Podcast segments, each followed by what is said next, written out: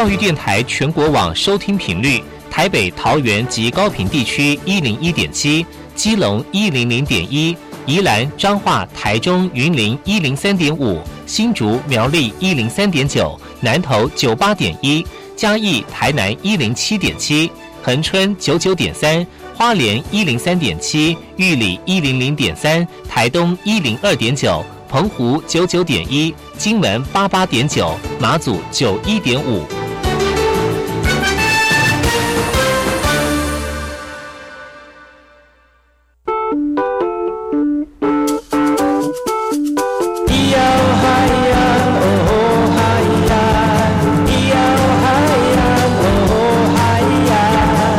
传统就不能流行，唱古调也可以很嘻哈。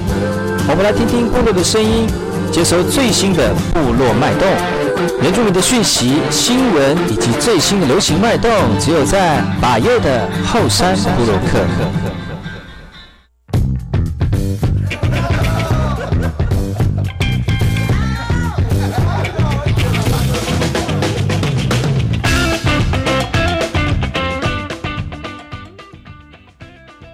欢迎回到礼拜日的后山部落客，我是主持人把佑，同样在每个礼拜日的十点到十一点，在广播电台花莲分台一零三点七，为大家播送好听的音乐、流行的资讯、原住民的讯息，还有这个呃原住民的朋友来到节目当中来跟大家聊聊天，分享原住民的相关这个资讯哦。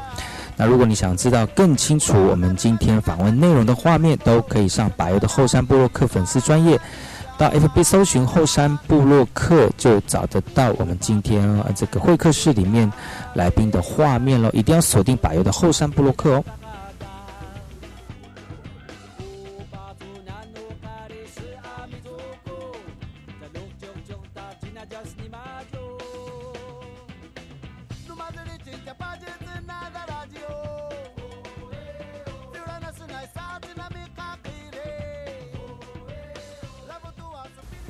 部落新鲜事。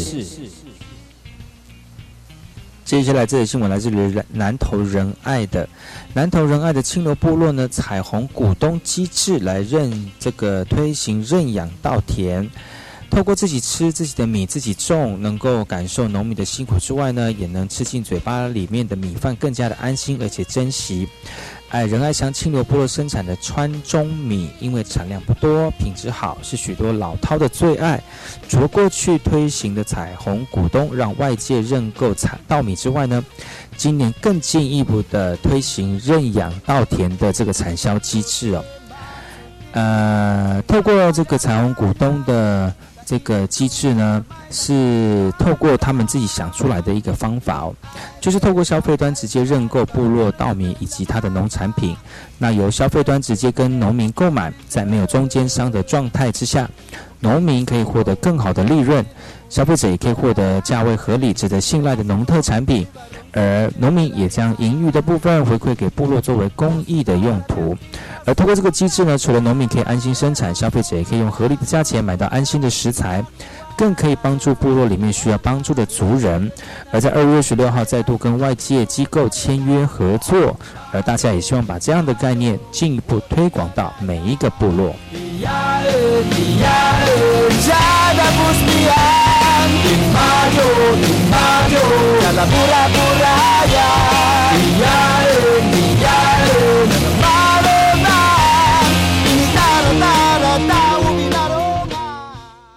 接下来这些新闻来自于台北市的台北市呢，有一个周族作家，他分享了二十八的记忆新书即将问世了。周族作家这个法伊斯蘑菇娜娜，凭借着小女孩的印象回顾童年，写出长篇新奇事物的欢快自在，也描绘着周族人不理解的政治纷扰，无端将周族人卷入太平洋战争跟白色恐怖，换来许多家庭破碎的时代悲剧。出版《火焰中的祖宗容颜》一书哦，就是这个周族作家的书名。其实，在二二八纪念日来临之前呢，这位作家是当年的周族女孩眼中的白色恐怖是如何，在这本书也有提到。而她谦虚地说自己的文学造诣不好，只是经历的比别人多，写作能够得到大家的喜爱，相当的喜悦。而在作者的生命里程里面呢，五零年代这个连串的政治灾厄，破灭了周族人对于新时代的理想跟美梦。而八八风灾的奔腾大水，又以伤害刻画着祖先足迹跟记忆的土地。但我们的作者也忘记以幽默的方式来感谢这一路走来的族人。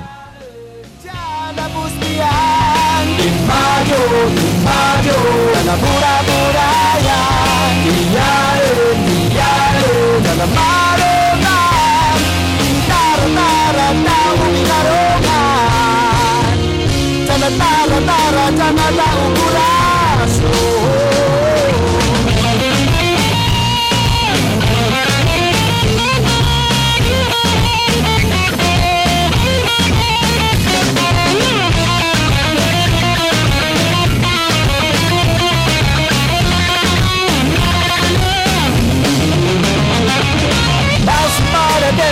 coração.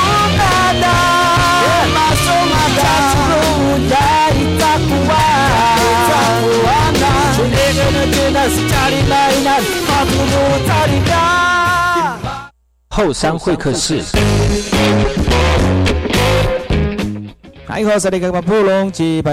大家好，我是把佑，欢迎各位朋友继续回到把佑的后山会客室。我们今天的会客室还是邀请到我们的艳福老师来跟大家分享他的摄影心得。Hello，老师。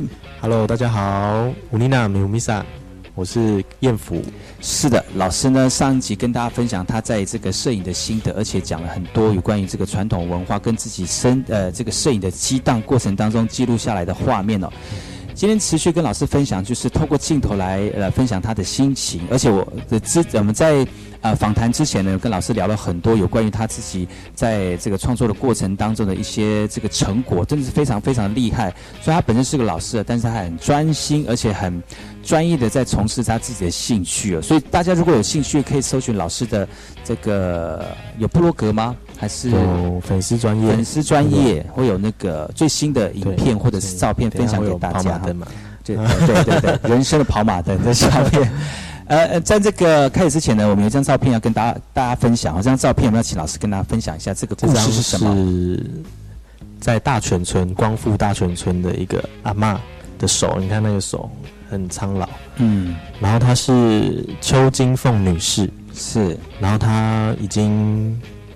七十几岁了吧？啊，为什么会去记录到这位女士呢？这因缘机会是在老师他，因为我们的老师在大学的时候教我摄影的另外一个老师叫做杨君凯，嗯，然后他有一个计划，就是要去记录这个老师这个邱金凤女士她的作品，然后呢，我就去认识到了这个阿妈，这个很和蔼的阿妈，她的作品呢是壁画，嗯，跟。在图画纸上面画画，嗯，那他很厉害的是，他记录了很多闽南文化的打油诗，嗯，比如说，可是我都记不太起来，因为他就是打油诗，比如说，他就记录了那个时候的的生活，比如说他以前什么，我记得有一个就是把那个糖卖给台糖，就等于把那个钱丢掉的那个。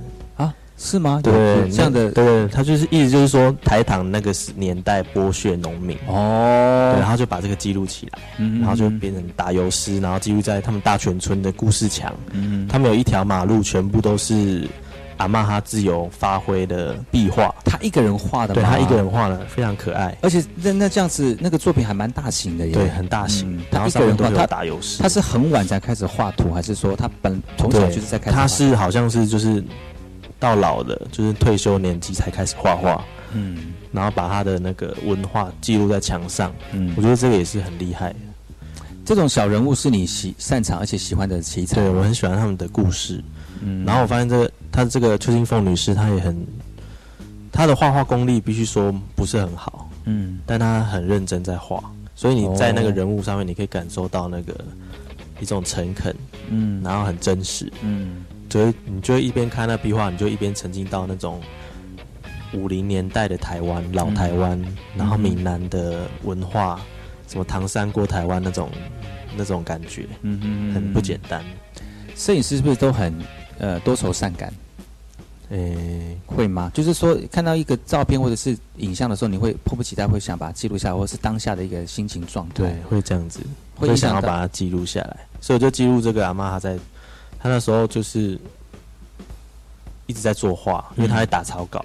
嗯，他就在打草稿的时候，我就把他的那个神情拍下来。他一边打草稿，然后一边跟我们讲。他画里面的故事，比如他又要画什么，或者是他那个年代遇到什么困难，嗯，哦，比如说什么政府怎样怎样，还是他们那个时候的年轻人都是做什么，嗯，然后我就觉得很有趣，一边听也一边也听过了很多这样的故事，对对对对对，我就觉得说，哎，台湾真的是非常有非常丰富的文化，嗯，不仅是原住民，在闽南上面也蛮多很多我们不知道的文化。这也要感谢老师，让你有机会先去找到这位阿妈。真的真的。然后，其实这样你看，他虽然在光复村，那光复是算是原住民比较多的阿美族的族群，但是可以在这个族群当中有找到另外一个不同色彩的文化。其实也要透过你们的视野，我们才看得到这样的因为文化。可能真的很多人不认识，嗯，但是真的有空可以去这个大泉村，在光复，嗯，台九线上面而已。所以你现在还会再还会再去去看看阿妈吗？女士，现在会啊会会想要经过这样子，经过去进去村子里面晃一圈再出来，因为其实是很顺路。如果你要去花莲的话，嗯嗯嗯，往南往北都一定会经过这个村子。好，所以呢，呃，在这个摄影的过程当中啊，除了是可以用你的你的这个视野去看世界之外，也可以把你所看到的传达给这个收看的人哦。感觉你当下的一个心情，其实传统的文化有很多的面向，不管是呃文化的，或者是艺术的，或者是在面对这个不同的时代氛围所改变的状态哦。但是我们说照片是一种刹那的永恒，嘿，但是它是一个流动的瞬间，嘿，流动的瞬间。然后呃，如果你要有这种嗯呃，你你有这个能力的话，可以把。哎，照片算是平静或者是静态，可以变得是很活跃跟跳动的哈。但这个就是我们一般人不会拿相机的哈，就拍的照 效果就不太一样。但是如果能够呃透过你的视野，让更多人能够呃知道，其实呃每一件事情都有不同的面相哦，是我们看不到的部分。对，这也是一种说故事的方法。对，接下来这张照片有没有什么故事可以跟大家分享？这个也是我很喜欢旅行摄影的一个开始哦。然后这这张照片的地点是在印尼的一间华语学校。嗯。然后你会觉得说，哎，印尼为什么会有华语学校？嗯。然后照片中在监控摄影机的是我。嗯。然后那时候我们是在拍一个纪录片。嗯。然后它是客家委员会资助的一个纪录片计划，我们在拍一个从印尼嫁到台湾的。那个外籍新娘。啊，新著名的一个新著名的故事，但是其实他们在，其实他离我们台湾人一点都不远。嗯，他其实他会讲客家语，我会发现说，在印尼的华人，他们讲的就是客家语。嗯，只是说他们都讲董维，就是唐语。哈，他们都讲这是唐唐人的话，就是华语嘛。嗯哼哼，但他们没有自觉说那是客家语，结果没想到这一个主角。故事中的女主角就是照片中那个中间那个女生，中间那个女生。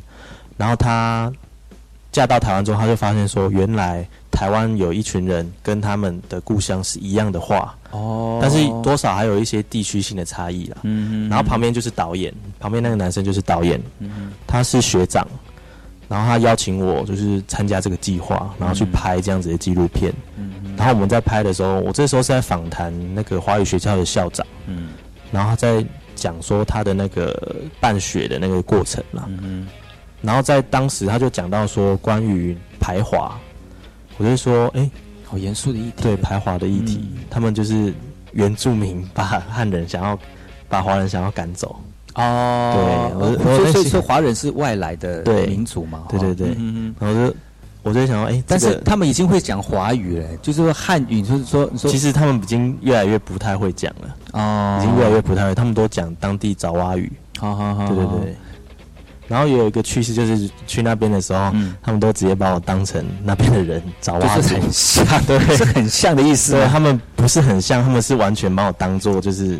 当地人，当地人，所以就不会有戒心，就是你要访问的话，对对对对，真的还假？真的，他们像那个也有去访问的时候，他们说：“哎，这是台湾来的，我们要拍什么什么。”嗯，就是完全会忽略我这样，真的，我会觉得说：“哎，这应该也是当地导游吧？”这样 那种感觉。所以你这你这副脸还是很吃香的啦，好不好？就是在这个到那边这个议题当中很吃香。所以呃，所以在画面当中，这个这个拍完之后，你大概花多久时间拍这部片子？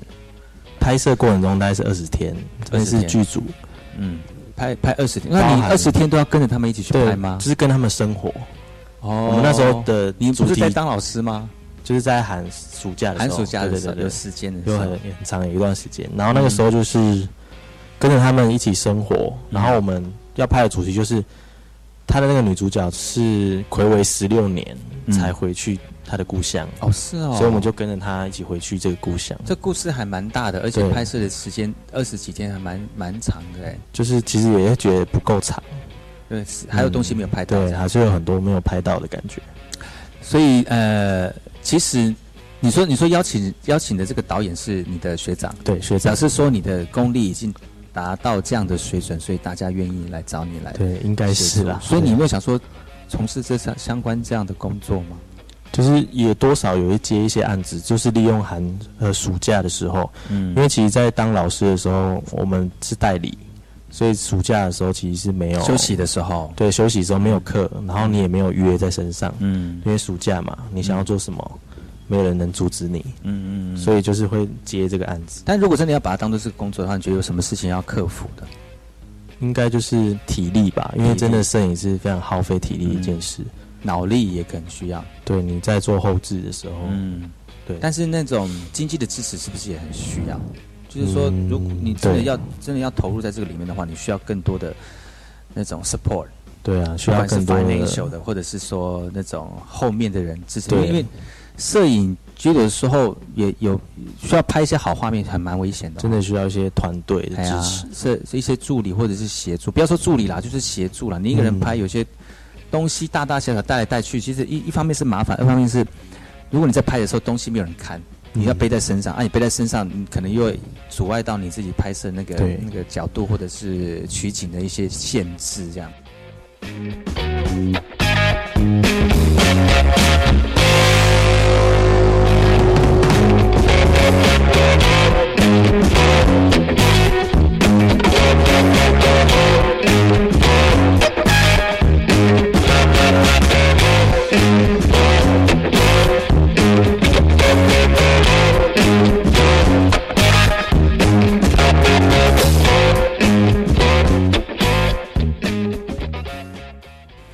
但如果真的有机会让你尝试变成这个专业的摄影师，或者是专业一个这个影像记录者的话，你会觉得你会你在这两个工作，你会选择哪一个？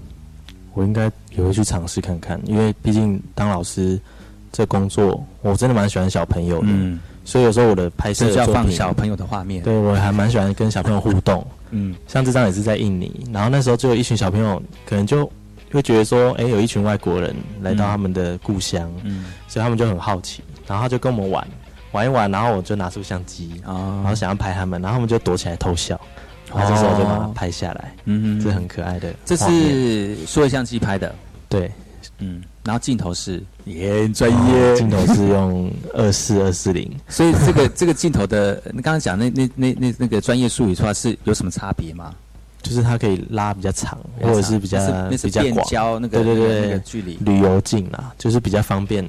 因为我还后来也很喜欢旅游摄影，因为旅游摄影就不需要一个 team，嗯，你就是一个人就可以随性的去拍，执行你想要的画面这样子，嗯，想拍想拍对，那那个什么。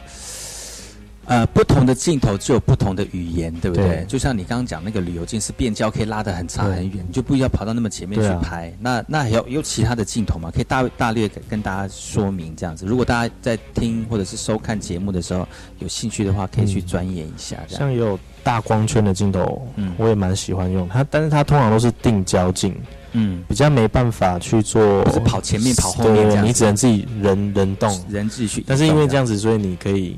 多更多的互动吧，我也我也这样觉得。大光圈就是可以比较多光，可以在晚上的时候哦。然后在旅行摄影，我后来退伍的时候就比较印象深刻，就是跑去印度，嗯，然后那时候在印度，我会觉得说，那边真的是一个对摄影人来说是最好的地方。为什么？因为色彩很丰富，也不是色彩丰富，是那边的人。如果你喜欢拍人的话，那边的人会让你拍到手软。哦，真的？为什么？因为他们看到你拿相机，他们就会凑过来跟你说：“真的还假的？”他们有这样癖好，可以可以直接转到那个印度的相簿啊。然后那个什么，有那么有趣吗？真的？真的？为什么？呃，比如说他们会跟你要钱吗？不会，他们就是想要看一下他们照起来的样子，就是那你拍完他们之后。嗯，可是现在应该很多人去去他们那边，然后就应该应该他们也习惯了吧？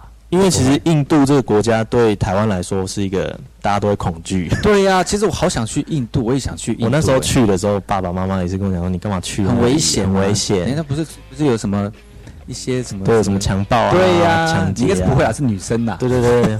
然后我们，但是我就觉得说，因为。我认识的一个旅行摄影家，嗯，然后他就做什么动感小帆，然后那时候就有拍一系列印度的人物。不会去印度不会很困难吗？其实很简单啊，你只要中他们讲英文通吗？呃，讲英文通，他们被英国、法国统治他们的英文，他们的英文可能很奇怪，对，很奇怪，但是还是比手画脚应该还都可以，是不是？在下面的项目，所以呃，然后你去那边。他们呃，人给你拍到手软，是因为他们直接凑过来给你拍。对他们真的，但是他们会有一些，比如特别的一些装饰或服那个服饰嘛，这样让你觉得说，哎，这是怎么拍起来？也不会耶，就是嗯哼，他们的人就是很不一样啦，他们的表情都很生动。嗯，像是在这个二零一四年的七月二十五七月对，好，在德里，那是他们的首都，对他们的首都新德里。然后我们那时候要经过一个菜市场吧，嗯，这边这张经过一个菜市场，我没有看到七月二十五号的这个这个人跳过去的，OK，对对对对。然后要经过一个菜市场，嗯，然后那时候我们就坐在嘟嘟车，他们的交通，你们多少人去？四个人，总共四个人，就就是自由行，嗯哼。然后他们就是。我也不知道他们在看什么，我就拍他们。他们他们在看那个鸟。哦，在印度是一个对野生动物非常有善良的地方。嗯，你在马路上就看到牛，哈，然后羊就在路上随便走。对，那不是就很多的排泄物？对，所以印度是有点臭，就会很，就是味道很丰富。怎么讲？Exotic 就是那种很丰富的那个，对对对，那个生活，不管是看得到的，或者是闻得到，所以这感官会整个放开来，就是哇，闻到跟看到都不太一样。然后他们的公车一定都要装上铁栅栏，因为会有人直接就爬窗户进去，就坐免费的车。对对对对对。可是他就可以只要赶下车就好啦，还是说？但是因为真的太多人，他们一次就是一团这样。哦，那其实还蛮。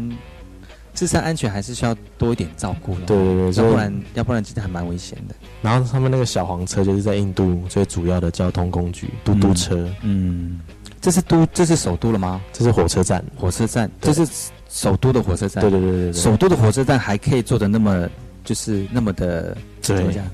就是我们讲的很很很乡下的感觉，很乡下的感觉。它可是印度不是印度不是也有那种对啊？但是你要的生活嘛，你要在。那个是旧城区，就会这样子。然后你到新城区，你会觉得，然后又身在都市了，这样就差异很大差异很大，就可能就真的只隔一条街哦。你看，这是大都市，然后还有拉牛车，对啊，这是很很特别的一个一个环境。照片就可以一直看，一直看这样。因然后这个是嘟嘟车，坐在嘟嘟车里面的，这个是摄呃数位相机拍的，对。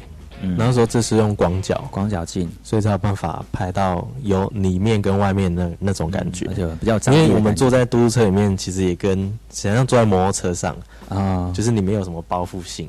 好好好，你会跟外面，就是有时候他嘟嘟车两台经过，那个司机还聊天这样，嗯嗯，就觉得还蛮有趣的。然后这时候他很小台，但是那一台挤了我们四个人跟行李，可以骑吗？可以可以载得动吗？他很厉害，他还是载得动。他把我们硬塞在里面。嘟嘟车是小客车那种、那种、那种。没有啊，它真的很小。哎，它就是像是三轮摩托车吧。哦，然后你看这个，这个就是大都市的感觉。我们住的饭店，就是又一间一间一间这样，又有截然不同。它跟外面的吵闹啊那种感觉又完全不一样。它也是隔几条街就在附近，就是在旁边啊，就一下就你一下就可以从一出门又感受到那种不同世界的感觉，这样啊，也很很很厉害耶。而且对啊，而且。我觉得哈，做旅行真的是拍摄这些照片，让我们那些没有去的人会心生向往。但虽然没有办法去，但是可以透过你们的镜头来知道一下，就是当下的这个当下的感觉。嗯，所以这个是他们的街道，对，也是都市的街道吗？对，也是都市。会很危险吗？我觉得看起来都还蛮危险的。但是其实大部分的人都很友善。嗯。就是你比较要提防主动找你、主动找你的人哦。对对对，主动找你的通常他都有目的，嗯，可能要骗你钱啊，是要推销什么东西这样子。那怎么办？就怎么去预防？就是不要不要理，就是不要理他。他不说，哎，不理我没礼貌啊，会不会？他们也不会这样，他们就自己会自己走。但是有时候跟他们聊天也很有趣啊。哦，对对，享受那种尔虞我诈。但是因为他们他们会不耐烦，他们就是想要要钱，就是想要跟你 A 到钱的，他们不会对你偷抢拐骗。啊，对对对对对，所以这个就是你们嘟嘟车，对，然后他们就会这样子聊。真的嘟嘟车跟那个摩托车差不多大，对啊，然后可以塞四个人。哇，但是他他他的马达马力可能跟嘟嘟马摩托车是一样，但是可以推对对对四个人。可是那也没办法太快，因为那个你看那个车子非常多。他们没有计程车吗？他没有计程车，有也有计程车。这种像这样子的这种就是那个大型计程车，比较大的计程车，就可以载差不多六人或五人以上的这样。哇，很特别，而且而且，那这个照片就看起来就蛮都市的了。对啊，嗯。然后他们的国旗，那国旗很大，为什么很大？就是这我离这个国旗蛮远，才就拍下这张照片的。就可能就是那是在哪一个楼？就在那个德里的公园，Central Park 那那个。中央公园，嗯嗯，然后这时候会发现很多人那边写生啊，这时候又觉得，哎，好像又来到法国，还是什么浪漫的地方，就竟然有人在写生这样，真的，而且而且很多人这样在那边写，对，还蛮多的，那算是老师在赶着他们交也不知道作业吧，可是就是没有人赶他们的感觉，嗯，在都市当中，除了呃这种。拍摄那个建筑物是大家很喜欢，是吧？就是拍一些日常生活东西也。对，我很喜欢拍人。嗯，然后在印度，你要拍人是非常简单的一件事情，甚至你会拍到手软，可能照片在后面呢。对，所以呃，很多都很多人的画面，对他们会主动过来跟你 say hello，然后就希望你能够拍给他一张，然后呢跟你要钱，然后我也不会跟你要，他就想要看一下荧幕中的自己。哦，是哦，对，为什么？可是现在现在现在印度好像。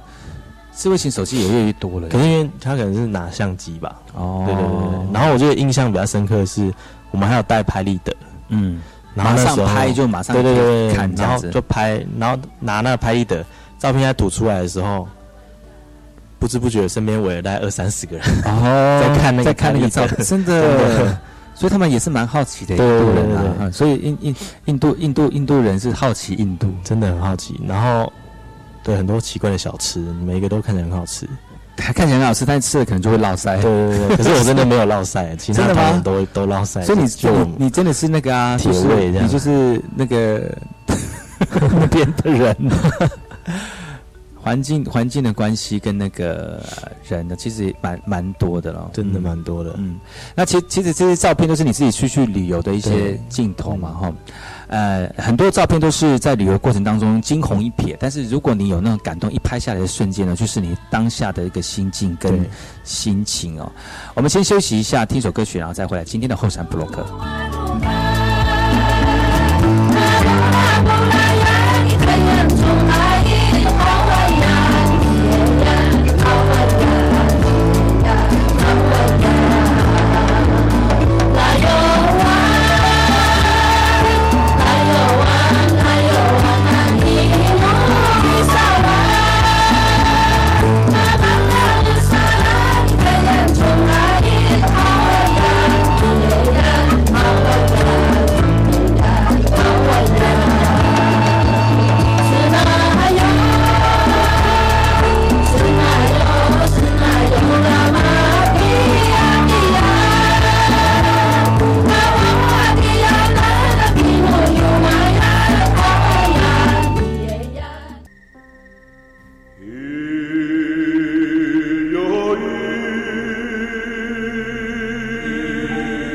花东纵谷，穿越壮阔的中央山脉与海岸山脉之间，这条长一百多公里的绿色走廊贯通花莲，沿途尽是稻浪、花田交织而成的山川美景，孕育了珍贵多元的原住民文化。你听，那是泰鲁格族的孩子以木琴歌声来歌颂山林。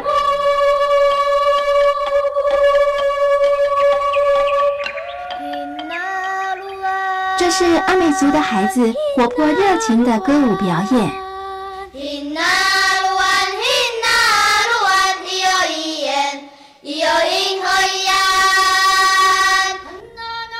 还有布农族孩子浑然天成的和音，传唱着古老的歌谣。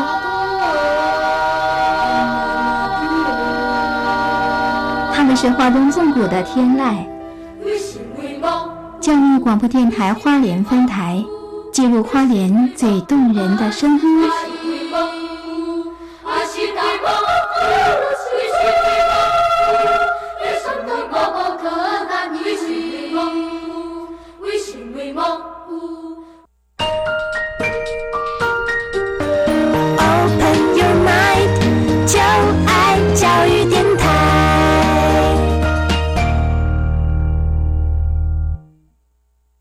么的水，罗嘎西木啊！大家好，我们是欧开合唱团。您现在收听的是教育电台。我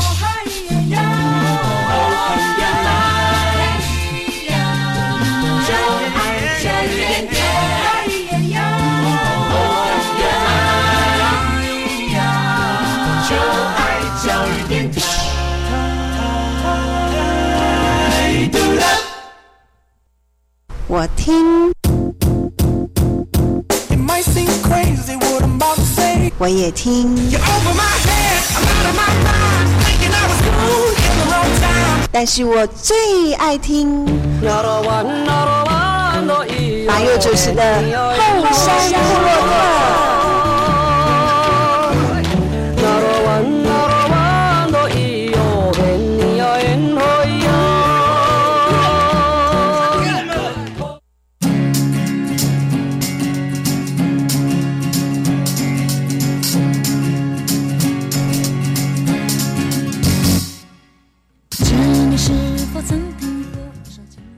欢迎回到后山波洛克，我是主持人白瑶。今天的会客室还是我们的燕福老师。大家好，我是燕福。是的，燕燕福老师刚才上一段带大家去了印度哈，接下来要为大家看一下他最近的旅程，去到了日本。日本京都。是的，老师真的很喜欢旅游哈。旅游给你什么样的感感觉吗？每一次出去旅游回来，我都会更喜欢自己的家乡。哦，为什么？对对对，因为虽然说你会。出去旅游，你会发现说很多不一样的文化，嗯，但是有时候你会觉得说，会有更更有动力回来找自己台湾的文化，挖掘自己台湾的文化。那我们看看接下来的照片，会不会让我们更想，呃，这个台湾的风景呢？哈，这张照片是在，这是在京都的一个寻常人家啊，你住的地方吗？对，住的附近。我们那时候是住在京都的一个背包客栈。一般的住宿的地点就对了，对对对，它不是什么豪华的，一个晚上也很便宜。嗯，那我们来讲一些比较专业的事情好了。你看，像这张照片，因为就是这不是就是当老师之后，比较有一些经费可以换。你强调两次。其实我是觉得，真的，你玩摄影真的很烧钱，真的很烧钱。你看，有有些镜头，你你买了就，你说现在没有钱，我们就买便宜的镜头。对啊。然后拍完之后觉得已经不敷使用了，然后就要再买更好的。对。然后就每一年都有新的东西出来，你又要再买更好，就等于是把钱，然后之前的又没有办法用。对啊。就真的没有办法用，因为觉得。那些呃之之后的镜头好的，就对，不想要再用旧的。之后的镜头都可以抵之前买那两只旧的镜头，所以就会那钱就等于掉丢到水里面的感觉。所以有时候偶尔还是想要返璞归真，用那个底片机。哎，对，为什么现在有些比如说呃拍立得啊，对啊，或者是那种怎么讲 Lomo 相机，嘿，也是返璞归真的，大家喜欢那种盲拍的感觉，这样。那这张照片呢？就是因为他的相机真的很强，所以他可以，因为那个他走过，我本来想要拍那个门，就没想到他触动了那个，就是他们那种防盗灯吧，就是人走过去会亮，就没想到就突然那个灯就留下这张张照片，对。啊然后就哎，我觉得还不错，他把那个门打亮。可是如果以前的相机可能就是门过曝啊，对啊，旁边都黑黑的，到啊。你看现在还可以看到后面的云跟星星都还看得到。所以后来我去完之后就去那个那个嘉明湖，嗯，去完日本之后去嘉明湖，嗯，然后也是带这台相机，那就可以拍到星空。哇，对对对对，所以你就不需要太强调或者太刻意，就是呃你要去调那个快门或者是那个什么 ISO 值，你就可以直接一照就可以照得到那样的。对。哇，那种机那个那个相机不便宜吧？对，是不便宜啦，就不方便说多少钱。真的 好，这张照片也是最最近去日本的街景，京都的那个街景。像这种照片要怎么拍啊？因为它是其实还蛮暗的，嗯。然后因为你就是在那边散步，你一边散步，你就会一边去更认识那边当地的一个嗯日常生活，嗯。然后这时候也不是什么景点了，就是他们居住的地方。这个是这个是什么镜头？这个就是应该是定焦，定焦对不对？因为定焦才能拍那么平面化的感觉，它它边缘没有那么扭曲，还没有那么变形。所以像这种拍这种画面，就它不会它不会那么的怎么讲？它的效果就会比较朴实，对，而且很平面的感觉。就想要呈现日本那种很中规中矩嗯那种感觉。这这种，所以这个要拍类似像这样的照片，就要找定焦，然后镜头有没有说是什么样的镜头？就不能找变那个广角镜，就就是那种五十 mm 最便宜的那种镜头，嗯，它才会有这样圈，大光圈才会有这样的效果在。那这个就是有广角，对，就有广角，所以你这样子换来换去很烦吗？对啊，就是要换来换去。所以那个那个那个。有的时候哈，出去旅行的人，然后喜欢拍照的人，在那个地方会停很久。我说我们要到下一个景点，说我这个镜头还没有换呢，我要换一个镜头再拍另外一个另外一个感觉，会会有这样的这状况出现嘛哈？但是有时候我会觉得说，我想要在我喜欢这个地方，我就想要待久一点，嗯，去体验，然后才能。拍到比较有趣的东西，而且不同的镜头就有不同的语言，而拍出来的照片也不太一样。就像如果是这张照片，他用刚才讲的那个最平那个什么对啊定焦那个镜头来拍，可能又拍不出这样的一种透视的感觉然后哇呀，真的很会跟 你讲解，很很专业，会讲一些有的没有的。然后有时候也会学网络上一些手法吧，就是比如说用手机，然后再拍手机这样。然后这是京都塔哦，他们的那个。最高的地方，但是我没有上去，所以你没有好好的去享受一下环境，就是一直每天就拍拍拍，这样吗？其实，在当下就是享受环境，对吧？嗯，但是就是记录好当下的嗯这种这种感觉就对了。哦，但是也由于你们有拍照片，所以我们我们就直接不用出国就可以享受到当下的氛围。但是有的时候哈，我觉得拍照还是要看一些现实的。有些人给他一个景在那边，他拍不出那种感觉，那就那就没办法了。真的呀。好，这次也是东京塔，京都啊，京都塔，京都塔。好，那我们赶快进入到我真的很喜欢京都的一个地方，就是道和大社。道和大是这个吗？不是，但下面几张很红，都是鸟居的地方。啊，你说那个呃建筑物吗？对对对，它这个地方是我觉得很代表日本文化，就是这个神社了。这个神社可能就是有点类似台湾那种行天宫啊，最热门的庙。嗯，然后在日本还愿的方法是送一栋送一个鸟居哦，是送一栋那个鸟居那个我不知道怎么门门门牌那种感觉，门牌嘿，还那个就是还愿。所以因为这个庙很丰厚，嗯，所以呢就它的鸟居对多鸟居，然后这就是他们那一座山。他们的一个神社就是一座山了，所以它后面都是鸟居，就是大家还愿的那个绕整座山一个步道。哦，然后你一边走，你会觉得说，哇，这个你会感觉到真的有某种力量在这个山林里面。哇，那么多鸟居，对，然后说这一排一排很密这样子。那如果继续还愿的人，继续还愿的人就继续盖，就继续盖，然后有大有小。然后最有名的出最出名的场景就是那个《艺伎回忆录》。一部好莱坞电影有在这里拍过，所以我就会想要到这个地方千本鸟居，就表示那一条路有一千个以上的鸟居，那么多。等下会看到一间一个都是红红的，一整排都是鸟居这样子。这个就是他们哇，这很密集，很密集。但这还不是最密集的，是在下面。那那个密集的程度，就是比如说它还蛮。这个蛮灵验的，对对对，应该是这样子。然后你会看到说有有署名啊，什么企业谁呀，什么株式会社这样子。只是可能类似还愿，然后在这个地方也可以看到整个京都市。哇，那个哇，那它蛮高的耶。对对对。所以这个就是你刚刚讲那个场景吧？还不是，还没不是。哇，这个听起来，这个就很震撼。这已经很震撼了。哎呀，然后有时候你会看到那个大祭司在那边走来走去。哇，你看密集到这种，大概只有十公分的距离就要盖一个，就要盖一个。哦，鸟居。对他们就是类似还愿呐。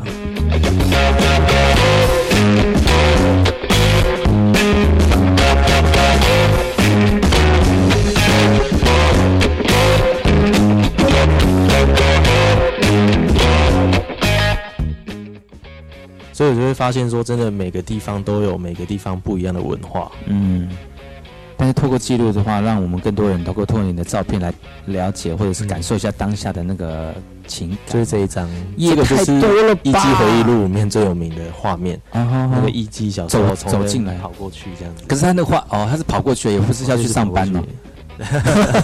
好像是在回忆他小时候哦的电影画面。他当下的时候是不是他那个在那个那个环境里面，他是不是有立个告示牌说这个曾经有哪一个电影拍过？也没有，没有讲。日本完全不会做这种这种动作。那可是你怎么知道是在这个位置嘞？就是有查资料，然后就说一定要去，一定要去来这个地方，就有机会到京京都，一定要来这个地方。哦，很多人都只到这里啦，因为他离山下最近。嗯，然后这就是那种大祭司就走过去，有时候他就会走过去，你就要抓住这个 moment。对啊，他的工作是什么？他就是有点类似住持哦，庙里面，嗯嗯，然后他们是神社嘛，所以也是不一样的文化。嗯嗯嗯，这个呢门口，对他一进去，你会看到最最大的那个主庙。嗯，那你特别在这个照片的旁边弄了暗角的用意是？呃，那是镜头自然的哦，是吗？对对对对对，这是什么镜头会有暗角？诶，就是广角，自然用上遮光罩，然后它就有镜头，就有暗角。哦，是哦。可是当下我觉得说还蛮适合这个暗角。暗角的用意是，暗角的用意是什么？就是会让你更集中在中间的那个哦，所以遮光镜一加进去就会有暗角的感觉。就是看镜头啊，因为比较廉价的镜头就会这样子。哦，但是有它的效果在，对，就更聚焦在某个中心点，所以也不是说贵的器材就一定会好，对，还是要拍看拍摄的技术跟手法这样子。这个也是在京都的小巷子，嗯，那个那个，因为日本的纬度比较高，嗯，所以它那个夕阳跟它那个日日照很有感觉，对不对？它不会像。这样比较靠近在那个那个低纬度那个直射，或者是它不起，所以那个光的感觉，就是觉得说一整天那光都很美，很很好拍的感觉。对，有时候真的摄影就是追逐那个光啊。嗯，那在台湾你就是要么很早，要么傍晚。对，尤其是在花莲，你就只能选择很早。因为花园到下午都会下雨，那只有一个时间可以拍，对，只有一个时间可以拍。啊。相对就是会会有一些限制在，会有限制在。像这张暗角就很明显，对，嗯，那但是就是那个效果还不错，嗯，聚焦在当下的，因为这那间氛围。真的就是大家都也是日本当地就是会去那边祭祀祭拜。哦，就是不是观光，它不是观光，它是具有它是真正实用性的，对，实用性，它是真的是。就是文化，他们的文化，他们就是这样子生活的。嗯嗯嗯，哦，所以就觉得他们都，他们的文化跟台湾的文化很不一样。嗯，但是又有共通性，因为台湾有很多这样子的庙。嗯嗯嗯，对对对。日本是你最近去的一个地方，有没有说接下来你会带我们到？大家到哪里去？带带我们到哪里去？下一次我会很想要往那个南美洲哦。哇，那要那要安排比较长的时间，对，就可能要一两个月这样子。校长在听呢，校学生不能有你。对，老师什么时候回来？但是那个旅行对一个。呃，喜欢摄影的来讲，哈，是一种增加视野的方式，然后其实也可以让你的这个作品越来越丰丰富。对，哎，那当然，摄影的技巧也是要不断的练习跟磨练呐。那当然，呃，在磨练的过程当中，还是要有一些，比如说交学费的一些，然后花要买一些好的镜头啊，或者是一些设备啊，花钱。哎呀，什么空拍机啦，对。什么什么三轴的那个什么那个 设设对稳定器啊，就但但其实。技呃设备越多，但你要懂得会用。如果不会用的话，就拍不出那那些感动跟语言在。然后有些人会觉得想说要一次全部把它买齐，但我觉得不用啊。我觉得追追科技追不追不到，哎，没有终点的。你真的需要用到，你再再去考虑这样子。嗯，摄影我看你都是一个人单打独斗哈。你有没有想说，如果真的有人陪着你一起做的话，你会想要做什么样的一种？呃呃，摄影的呃想法跟规划有没有？嗯，我还蛮喜欢就是记录纪录片吧，因为上次去拍那个印尼的那个故事之后，我就觉得说。哎，纪录片可以挖掘出很多不一样的故事，嗯，所以很想要去拍纪录片。而且我觉得纪录片是那种更能够说你自己想要说的故事。对对对，就刚才你有比一个比喻嘛，就比喻，就是说一杯水跟一个尖叫的女人。对对，不同的剪接方式跟画面的呈现就有不一样的故事说法。对，但是很我们我觉得现在我们的媒体越来越发达哦，那很多人只是看了图，但是不知道图后面真正的意思。对啊，哎，就会扭曲或者是误解。呃，当下的那种氛围跟状况，我们觉得我们如果有那个能力的话，我们应该把真实的一些状况呈现出来，呈现出来。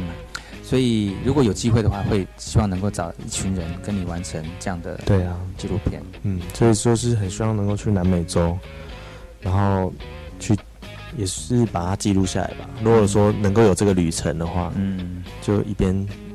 一边去旅游，一边去记录，也可以当做是一种心愿，对，完这个心愿嘛。目前一个心愿。但你是老师，你有没有想说把这些技术也教给小朋友，或者是喜欢摄影的人？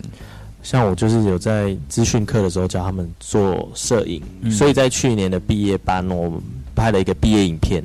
哦，对对对，然后那个影片也是在我的 YouTube 频道上面有放。嗯，然后那个影片是在那个时候是四速列车。啊，很很受欢迎，所以小朋友很喜欢僵尸的这个题材，所以我们就拍了一个一个僵尸追逐片。哦，对对对对对，很可爱。他们小朋友就教他们怎么拍，怎么演戏，然后要去查资料，嗯，然后要做剧剧本的，那都是小朋友想的。小朋友去想，我就负责引导他们。嗯，对对。然后觉得他们有天分吗？呃，应该有了。如果他们喜欢以后继续发展的话，然后也有选一个小朋友来拿摄影机这样子，然后就是当导演，默默的把他们搞砸的地方扶正。你说小小小朋友当导演吗？呃，小朋友当导演，当导演，对对对对对。啊，所以小朋友就是有编剧啊，其实他们已经很厉害。你用什么课来教小朋友？都资讯课，然后还有礼拜三下午。你们班的学生嘛？对对对对对，就是留下来特别的时间，嗯嗯，然后他们自己化妆，自己做道具，哦，他们应该也很喜欢吧？对啊，他们就很喜欢，然后他们也很有成就感，因为这是他们毕业的影片，嗯嗯，然后在毕业典礼的时候播给全家全全部的家长看，大家都很惊艳。所以毕业班结束了之后，那你这个四年级的学生会不会也用这种方式？对啊，最近就是在让他们去拍照吧，就是给他们那个数位相机，也不是数位相机，就是。平板，因为学校都有那个平板可以用，然后我们就去拍一些生活。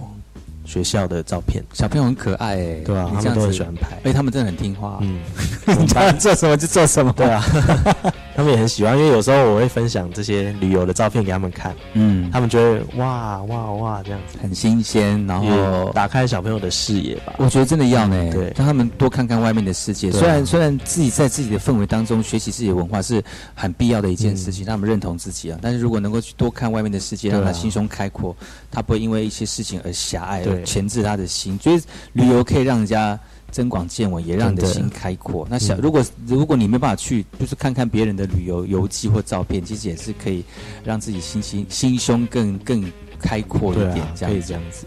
其实我们今天邀请到这个迪亚迪亚兹老师来到节目当中哦，除了他自己本身在原住民的文化的记录过程当中有他自己的想法跟。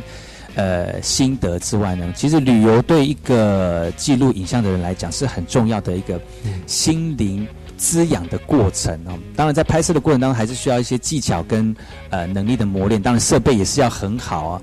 那今天非常难得能够邀请到呃我们的这个艳福老师来跟大家分享他摄影的心情，也希望下次呢有更多的作品来请老师来跟大家在节目上面分享，好吗？好啊，如果大家能够追踪啊，还是。追踪我的频道或者是 Instagram，都会很开心。好，所以如果是要追踪你的 Instagram 跟 YouTube 频道的话，要在哪里呃追踪呢？啊，YouTube。这里，这里，赶快点赞，好吗，谢谢各位。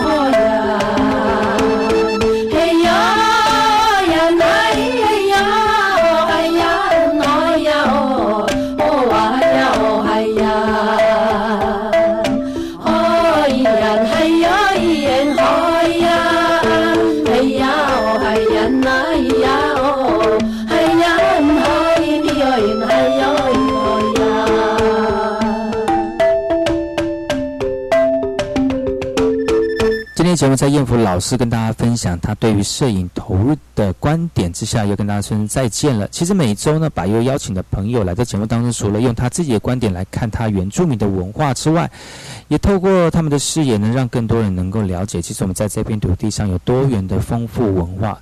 希望大家能够更深入了解彼此之间的文化，虽然不同，但是互相包容、互相了解，就可以把误解降到最低了。